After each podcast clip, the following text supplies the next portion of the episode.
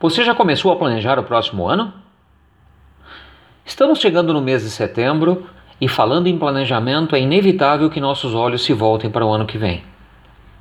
Isso mesmo, o dinamismo do nosso dia a dia nos força a olhar para o presente. Porém, não podemos esquecer que há necessidade de um olhar clínico para o futuro próximo. Em função da instabilidade político-econômica natural do nosso país, vejo que não existem subsídios ou conforto necessário para falarmos em planejamento para os próximos cinco anos. Mas o que você pensa para o seu negócio no próximo ano?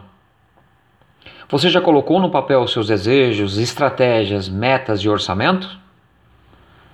Se isso ainda está no campo das ideias, é importante que essa prática seja exercida anualmente, para que o norte seja construído e para que decisões sejam planejadas com a devida antecedência. Planejar é uma arte que infelizmente poucos colocam em prática.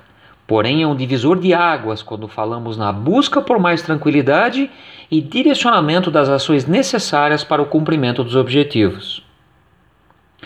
Analisando a realidade deste ano, ou seja, sua equipe, seus resultados, seus pontos positivos, negativos, ameaças e oportunidades, o que você precisa mudar? O que vai muito bem e precisa ser potencializado? Sua empresa e equipe estão respondendo às necessidades do mercado e dos seus clientes? Quais são as ações necessárias para que você garanta a margem de contribuição necessária e que você supere seu ponto de equilíbrio? Há necessidade de redimensionar os custos, as despesas ou ampliar o faturamento? Fazendo essas e outras perguntas e transferindo isso para o papel, com cálculos precisos e uma visão geral do contexto, fica muito mais fácil avaliar e encontrar soluções para os desafios impostos ao seu negócio.